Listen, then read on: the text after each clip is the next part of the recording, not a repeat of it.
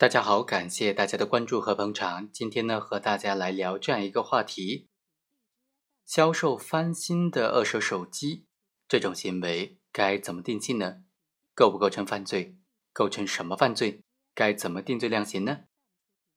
我们首先来看一下刑法第二百一十四条的规定：销售假冒注册商标的商品罪，指的是销售明知是假冒注册商标的商品这种行为。销售金额数额较大，就判处三年以下有期徒刑或者拘役，并处或者单处罚金；销售金额数额巨大，就判处三年以上七年以下有期徒刑，并处罚金了。在司法实践当中，有大量的这些卖翻新手机的行为，最终都被定性为销售假冒注册商标的商品罪。今天就给大家介绍这样一个案例：二零一四年的四月到五月之间。被告人高某在一个摊位上面就销售明知道是以重新更换电池以及包装方式的翻新的三星品牌手机，销售金额达到了两万九千多块钱。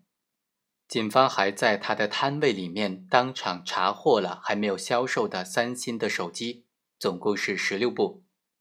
后来呢，又在他的仓库里面。查获了还没有销售的三星手机，总共是三十二部。经过鉴定，这些手机都是假冒的侵权的产品，假冒注册商标的商品，而且呢，价值达到了十六万多元。法院经过审理就认为啊，被告人高某无视国家法律，销售明知是假冒注册商标的商品，销售金额较大，他的行为已经构成了销售假冒注册商标的商品罪。考虑到被告人高某因为意志以外的原因，没有能够实际销售已经查获扣押在案的货物，具有未遂的情节，而且他也当庭认罪，于是法院判决高某犯销售假冒注册商标的商品罪，判处拘役六个月，缓刑六个月，并处罚金人民币两万元。所案移送的三星手机当中，有一部分贴有维修标识的手机呢，就是他准备维修。还没有维修的这部分手机退回检察院，其他的三星手机总共十八部是予销毁没收的。另外，随案移送的账本也一并没收存档。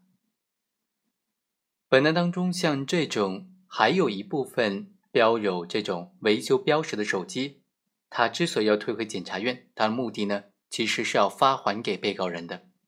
为什么？因为它这些标有维修标识的，首先你没有办法确定它是不是别人送过来让他维修的，这个产品很有可能就是别的消费者他们拿过来让这个商家让这个被告人维修的产品。另外还有一种可能呢，就算是他买来的，准备进行维修翻新之后再次出售的，但是他连维修都还没有开始，那就算不上是犯罪的一个产品。所以呢，也应当是退回发还给被告人的。好，以上就是本期的全部内容，我们下期再会。